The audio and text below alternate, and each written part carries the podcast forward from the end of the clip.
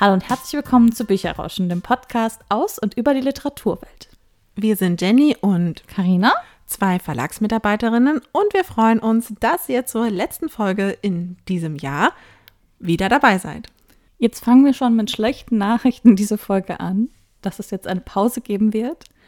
Aber keine Sorge, wir machen auf jeden Fall weiter, denn wir kommen im Januar auch wieder zurück. In der heutigen Folge widmen wir uns wieder einer Abteilung, und zwar dem Lizenzeinkauf. Eine Abteilung, die auch gerade vorm Ende des Jahres gerade richtig, richtig viel zu tun hat, weil so viel noch vor dem Jahreswechsel dort passieren muss. Am Ende stelle ich euch auch einen Buchtipp vor, und zwar den Thriller Gone Girl.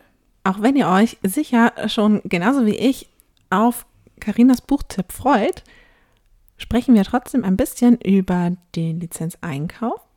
Wir haben bereits eine Folge zum Lizenzverkauf gemacht. Also wenn ihr euch noch einmal anhören möchtet, wie Stoffe aus dem Deutschen und auch deutsche Bücher ins Ausland gelangen und was die Abteilung des Lizenzverkaufes im Verlag eigentlich macht, dann hört doch gerne rein in unsere achte Folge. Da gehen wir nochmal genauer auf diese Abteilung ein. Im Gegensatz zum Lizenzverkauf werden beim Lizenzeinkauf, wie der Name letztendlich schon sagt, die Lizenzen aus dem Ausland diesmal in einen deutschsprachigen Verlag eingekauft. Das bedeutet, man schaut sich natürlich im Ausland auch die verschiedenen Bücher und Titel an, die es gibt und überlegt, welche davon passen denn in unser Verlagsprogramm und welcher Autorin oder welchen Autor möchten wir unbedingt bei uns im Haus haben. Es gibt verschiedene Wege für Verlage an die Lizenzen zu kommen. Ein paar haben wir auch schon mal angeteasert in unseren früheren Folgen. Da gibt es natürlich einmal die Messen, wo man sich treffen kann mit den Lizenzgebern. Und es gibt auch verschiedene Auktionen, also das heißt Literaturagenturen. Wir sind eingesetzt, diese Lizenzen zu verkaufen und bieten es dann verschiedenen Verlagen an und Tatsächlich werden auch Auktionen veranstaltet, wenn mehrere Verlage sich für ein Buch interessieren. Wenn ihr euch jetzt fragt, was kann man sich eigentlich unter so einer Auktion vorstellen? Im Prinzip ist es so, dass wenn jetzt mehrere Verlage Interesse an einem bestimmten Buch aus dem Ausland haben, kann die Agentur oder auch der Originalverlag sagen, okay, ich möchte mich jetzt nicht einfach für den Verlag, dessen Name mir bekannt vorkommt oder der mir die besten Optionen auch angeboten hat, also was zum Beispiel das Marketing angeht und die ganze Begleitung des Buches, sondern ich möchte den, der das meiste bietet, im Prinzip dann am Ende auch den Zuschlag geben. Und genau in solchen Fällen gibt es dann eine Auktion, wo oft es natürlich vor allem um das Geld geht, also wie viel Lizenzgebühren zahle ich dafür, dass ich das Buch publizieren darf. Oft werden noch solche weichen Argumente mit berücksichtigt. Also das heißt, wenn ich als Verlag zum Beispiel vielleicht doch einen kleineren Betrag eigentlich bieten kann, vielleicht auch, weil ich eben gar nicht so viel Budget habe zum Einkauf, kann dadurch, dass ich eben eine große Marketingkampagne verspreche oder vielleicht auch bestimmte Events, bestimmte Besonderheiten im Druck oder so, kann trotzdem am Ende dann auch den Ausschlag geben, dass ich das Buch dann veröffentlichen darf. In so einer Auktion werden die Verlage natürlich auch ein bisschen unter Druck gesetzt, weil vor allen Dingen, wenn man einen Titel unbedingt haben möchte, man natürlich gezwungen wird, immer mehr zu bieten. Man muss aber sagen, gerade für die AutorInnen und die Originalverlage ist das natürlich richtig, richtig toll. Weil wenn ich die Möglichkeit habe, eine Auktion überhaupt zu veranstalten, heißt das, dass ein großes Interesse besteht von verschiedenen Verlagen und das zeigt einfach, dass entweder mein Buch oder mein Inhalt oder eben auch der Name meines Autors oder meiner Autorin einfach so gut bei den Verlagen ankommt, dass jeder das haben möchte. Auktionen sind aber natürlich nur eine Möglichkeit, Lizenzen einzukaufen.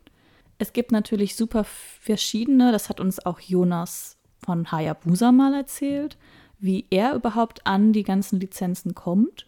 Und was auch noch natürlich ausschlaggebend ist, ist, ob die Autorin oder der Autor auch schon bei dem Verlag schon mal veröffentlicht haben. Also natürlich hat ein Verlag, der schon Band 1 eine Reihe rausgebracht hat, erstmal das Vorrecht sozusagen auch die nächsten Bände rauszubringen. Manchmal kauft man auch schon mehrere Bände am Stück ein, manchmal eben auch nur die ersten beiden, auch wenn die Reihe an sich weitergeht, um zu testen, wie das überhaupt auf dem deutschen Markt funktioniert. Aber alle weiteren Folgebände, aber auch alle anderen Reihen von den Autorinnen werden im Normalfall immer dem Verlag angeboten, wo die Autorin auch schon mal veröffentlicht hat. Natürlich mit Ausnahme, wenn es jetzt ein ganz anderes Genre oder eine ganz andere Zielgruppe ist. An dieser Stelle muss man aber sagen, das ist so ein, ich sage jetzt mal Branchenusus. Also es ist üblich, dass man das so macht. Es gibt tatsächlich da gar keine Vorgabe, dass man das so machen muss, sondern es hat einfach was mit guten Geschäftsbeziehungen zu tun und dass, wenn ein Autor oder eine Autorin bereits bei einem deutschen Verlag auch sehr glücklich vielleicht auch ist mit den Verkäufen und wie es dort auch gehandhabt wird mit den Büchern, ist es natürlich auch einfach logisch, dass man dann zu dem gleichen Verlag noch einmal hingeht. Oft gibt es tatsächlich auch, vielleicht ist es euch auch schon einmal aufgefallen, dass von einem Autor oder einer Autorin die Bücher in verschiedenen Verlagen erscheinen. Das liegt in der Regel daran, dass dann der erste Verlag quasi gesagt hat, dass er vielleicht dann diese Reihe eben nicht herausbringen möchte, dafür ihm dann ein anderer Verlag dann die Möglichkeit bekommen hat, diese dann zu veröffentlichen. Aber lass uns doch erstmal noch kurz darüber sprechen, was man eigentlich im Lizenzeinkauf genau macht. Ihr merkt vielleicht schon so ein bisschen, dass der Lizenzeinkauf und Verkauf sehr ähnlich sind. Das ist im Prinzip einfach jeweils eine Seite einer Münze, weil das, was wir an Lizenzen verkaufen, das kauft jemand anderes ein und andersrum. Jenny hat ja schon erwähnt, dass bei dem Lizenzeinkauf es auch sein kann, dass direkt schon Marketingmaßnahmen angeboten werden, damit man den Zuschlag bekommt. Man verhandelt aber auch, welche Rechte man genau hat also welche Rechte man auf dem deutschsprachigen Markt oder jedenfalls in seiner eigenen Sprache in seinem Land hat. Hat man die Rechte, das, nur das gedruckte Werk rauszubringen? Hat man die Rechte, ein Hörbuch rauszubringen? Kann man das noch in andere Formen verkaufen oder verwerten? Das alles macht man meistens schon im Ursprungsvertrag fest. Oder kann man auch hinterher nochmal, wenn man jetzt spezielle Angebote oder Ideen hat, auch nochmal verhandeln. Denn genauso wie bei deutschsprachigen Büchern wird auch bei eingekauften Lizenzen aus dem Ausland trotzdem ein Vertrag einfach festgelegt, der genau sagt, was darf der Verlag dann mit dem jeweiligen Buch, also mit dem jeweiligen Manuskript überhaupt alles machen. Diese Verträge festzusetzen und die ganzen Absprachen dazwischen, das sind etwas, das zum Alltag der LizenzeinkäuferInnen gehört viel von ihrem Alltag ist vor allem auch eben Absprache, Kommunikation. Es gibt ganz, ganz viel Mailverkehr eben auch. Und was vielleicht auch sehr, sehr spannend ist, vielen wird einfach direkt sonst per Mail auch schon ein Manuskript zum Beispiel angeboten oder zur Prüfung geschickt. Diese werden aber in der Regel nicht von den LizenzeinkäuferInnen selbst geprüft, sondern werden noch von Kolleginnen in den Lektoraten geprüft und geschaut, beziehungsweise es gibt in vielen Fällen auch GutachterInnen, die die Manuskripte dann einmal zugesendet bekommen und dann so eine Art kurze Zusammenfassung schreiben, in der halt enthalten ist, warum ist dieses Buch vielleicht jetzt veröffentlichungswürdig, also warum empfiehlt vielleicht derjenige dann auch, das Buch in das Verlagsprogramm aufzunehmen oder vielleicht auch spricht sich jemand dagegen aus, weil es eben bestimmte Aspekte gibt, weswegen das Buch zum Programm vielleicht gar nicht passt, also auch zum Verlag vielleicht gar nicht passt oder vielleicht auch zu der jeweiligen Zielgruppe gar nicht.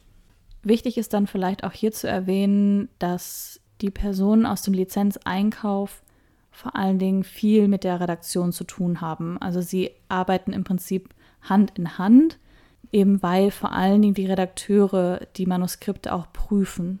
Was ich auch sehr spannend finde beim Lizenzeinkauf ist, dass man zwar vielleicht den Text von dem Originalverlag einkaufen kann, man aber von einem anderen Verlag im Ausland beispielsweise die Coverdaten kaufen kann. Also wenn man jetzt sagt, okay, der Originalverlag, da habe ich jetzt den Text, aber dieser eine Verlag in Lettland, keine Ahnung, hat einfach das wunderbarste Cover-Design dazu und wir möchten es gar nicht selber machen, sondern das ist genau perfekt für den Text, kann man auch das im Prinzip einzeln ankaufen. ganz generell legt man mit dem Originalverlag fest, was man überhaupt von dem jeweiligen Buch einkauft. Also Karina hat eben das mit den Covern zum Beispiel gesagt, denn das wird extra berechnet, wenn man so will. Gleichzeitig, wenn es Illustrationen gibt, auch die müssen nicht gekauft werden, sondern auch da ist es möglich, dass man eben selber welche anfertigt als Verlag. Gerade bei den Covern ist aber wahrscheinlich auch euch schon mal aufgefallen, dass zum Beispiel im Deutschen viele Bücher aus dem Ausland nicht das Originalcover haben. Das liegt oft daran, dass dann eben beim Einkauf des Titels der Verlag entschieden hat, okay, das Cover gefällt uns nicht so, wir machen es lieber selber. Oder wie Karina eben gesagt hat, man kauft es vielleicht von einem anderen Verlag, der das in einer anderen Sprache übersetzt hat, einfach ein. Es kommt natürlich auch darauf an, wie viel Text ist es. Sind da Illustrationen bei? Weil man das im Prinzip auch in der Kalkulation mit bedenken muss. Deswegen ist es auch im Lizenzverkauf manchmal schwieriger, Bücher mit einem großen Umfang zu verkaufen, als Bücher mit einem kleineren Umfang oder mit vielen Illustrationen, weil einfach die Übersetzungskosten so wahnsinnig groß sind. Und das hat man natürlich beim Lizenzeinkauf genauso. Man muss halt erstmal kalkulieren, wie viele Seiten hat überhaupt dieser Text und hat er noch Illustrationen, die wir noch extra zahlen müssen, weil man muss halt natürlich immer eine Lizenzgebühr bezahlen. Es wird immer ein bestimmter Absatz von den Büchern an die Lizenzgeber und an die Autoren ausgeschüttet. Und man muss natürlich auch, wenn man hinterher an den Text geht und Sachen überarbeitet, das auch mit den Lizenzgebern absprechen, weil man kann jetzt nicht einfach sagen, okay, ich brauche jetzt noch mal ein bisschen Platz, deswegen streiche ich jetzt mal diese komplette Seite oder ich ändere jetzt mal den Namen um, weil das passt halt im Deutschen nicht. Man hat natürlich ein paar Schwierigkeiten, wenn man Sachen übersetzt, aber alle Änderungen müssen mit dem Lizenzgeber abgesprochen werden. Und auch das kommt immer so ein bisschen darauf an, wie viel die Lizenzgeber auch sehen möchten. Möchten sie das Cover freigeben? Möchten sie den Text freigeben? Wie viel Freiheiten lässt man im Prinzip dem ausländischen Verlag? Und es kann auch schon mal vorkommen, vor allen Dingen bei Illustrationen, wo Illustration und Text sehr auf das jeweilige Land gemünzt sind, dass ein Verlag dem Originalverlag bittet, zum Beispiel, dass die Illustratorin das nochmal für das jeweilige Land neu illustriert. Ihr seht also, dass die Absprachen und die Zusammenarbeit mit einem Verlag aus dem Ausland ziemlich ähnlich sind zu der Zusammenarbeit mit AutorInnen. Klar, da sind noch ein paar Besonderheiten, ein paar Feinheiten, aber gerade was diese Abstimmung zum Beispiel angeht und eben auch die Arbeit mit und am Text, ist es tatsächlich ziemlich, ziemlich gut vergleichbar. Wir sind damit schon am Ende unserer Ausführungen. Wir wollen es auch nicht zu kompliziert machen und zu sehr ins Detail gehen. Wenn euch der Lizenzbereich und der Lizenzeinkauf besonders interessiert und ihr hier noch Fragen habt, dann meldet euch super gerne bei uns. Schreibt uns eine Mail an bücherrauschen.web.de mit OE oder schreibt uns gerne auch über Instagram. Jetzt lauschen wir aber ganz gebannt Karinas Buchtipp zu Gone Girl. Und ich bin mir ziemlich sicher, viele von euch wird der Titel mindestens ein Begriff sein, denn es gibt auch eine Verfilmung dazu. Ja, ihr habt richtig gehört. Karina hat mal wieder ein Buch rausgesucht, zu dem es einen Film gibt. Ja, das stimmt, aber die Buchvorlage eignet sich auch einfach perfekt dafür. Das Buch ist eigentlich 2012 erschienen in den USA und war auch da ein Mega-Bestseller auch hier in Deutschland. Also er war lange auf den Bestsellerlisten. Und es geht im Prinzip um zwei Personen, nämlich ein Ehepaar. Genauer gesagt geht es um das Ehepaar Nick und Amy Dunn, die seit fünf Jahren verheiratet sind. Und in letzter Zeit gab es auch ein paar Schwierigkeiten in der Ehe. Die Geschichte wird von beiden Seiten erzählt. Einmal von Nick aus der Ich-Perspektive in der Gegenwart sozusagen und einmal aus Tagebucheinträgen von Amy, was sehr spannend ist, denn die Sicht von beiden wirkt ein bisschen konträr, während Nick eher schildert, dass sie halt wirklich äh, Probleme haben und dass die Ehe ein bisschen schwieriger ist, bieten die Tagebucheinträge von Amy ein schöneres Bild ab und lassen Nick auch teilweise viel negativer dastehen, als er sich natürlich selber darstellt in seiner Ich-Perspektive.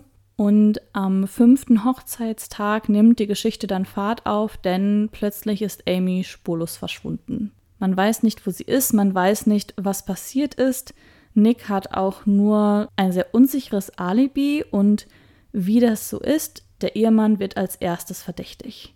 Es kommt auch gleich ein großes Medienaufgebot zu dem Fall und es wird viel darüber berichtet.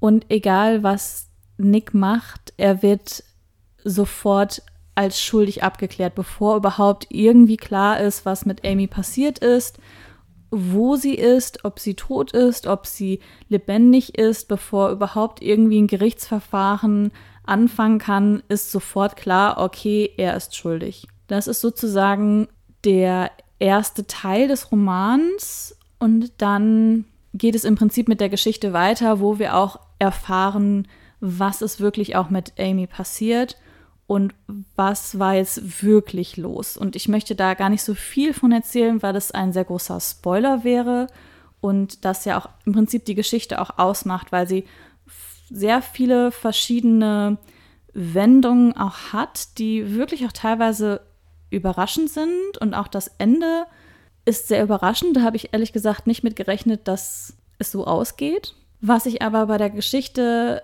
vor allen Dingen spannend fand, war neben wirklich diesem Überraschungseffekt und diesem sehr spannend geschriebenen Thriller, dass es eben eine kleine Medienkritik in dem Sinne auch gibt, weil halt da auch schon gezeigt wird, wie die Medien teilweise arbeiten, dass sie halt vor allen Dingen für Schlagzeilen arbeiten und dass sie, wenn sie eine Story riechen, die natürlich auch ausschlachten bis zum geht nicht mehr und nicht alle auch wirklich mal objektiv schauen oder versuchen noch mal herauszufinden, was wirklich passiert ist, sondern wenn halt in der Öffentlichkeit ein Bild schon mal entworfen wurde, dann ist es halt einfach schwierig, diesem Bild auch wieder zu entkommen. Und es gibt halt diese ganze Vorverurteilung. Gleichzeitig steht natürlich auch die Ehe der beiden im Hauptfokus, weil darum geht es im Prinzip auch. Was macht man mit Menschen? Wie gehen wir miteinander um?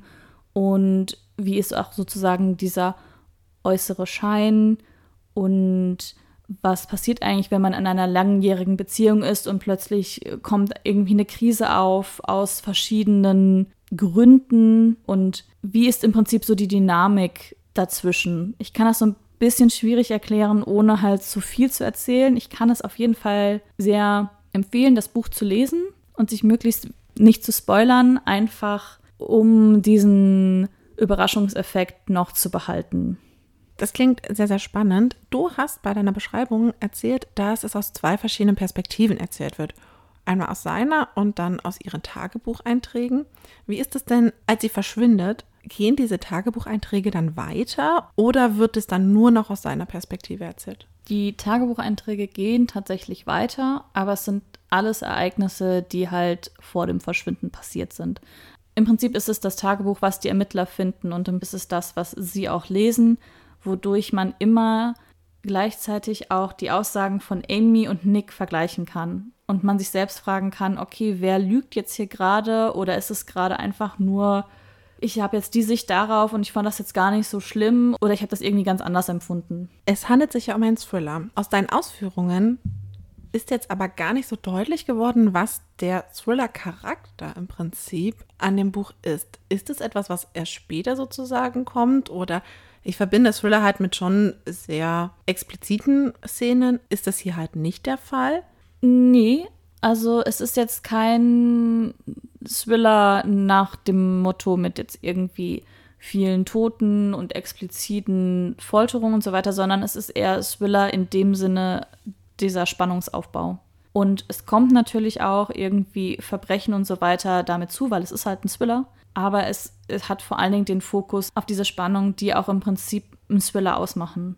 Wenn ihr jetzt ebenfalls neugierig geworden seid, dann schaut euch das Buch doch gerne selber einmal an und bildet euch eine Meinung, wie ihr es denn seht, ob ihr es eben genauso spannend empfindet wie Karina. Wir sind damit am Ende der Folge und verabschieden uns. Wir möchten uns an dieser Stelle für das ganz, ganz tolle Jahr bedanken, das ihr mit uns erlebt habt dass ihr bis zu dieser Folge mit uns gegangen seid. Vielleicht sind einige dabei, die erst neu dazugekommen sind, aber auch welche, die seit unserer ersten Folge im Januar schon mit dabei sind. Wir freuen uns über jeden einzelnen von euch, der uns zuhört und das auch regelmäßig tut. und sind auf jeden Fall mit ganz vielen Ideen und ganz tollen neuen Folgen im nächsten Jahr im Januar wieder mit dabei.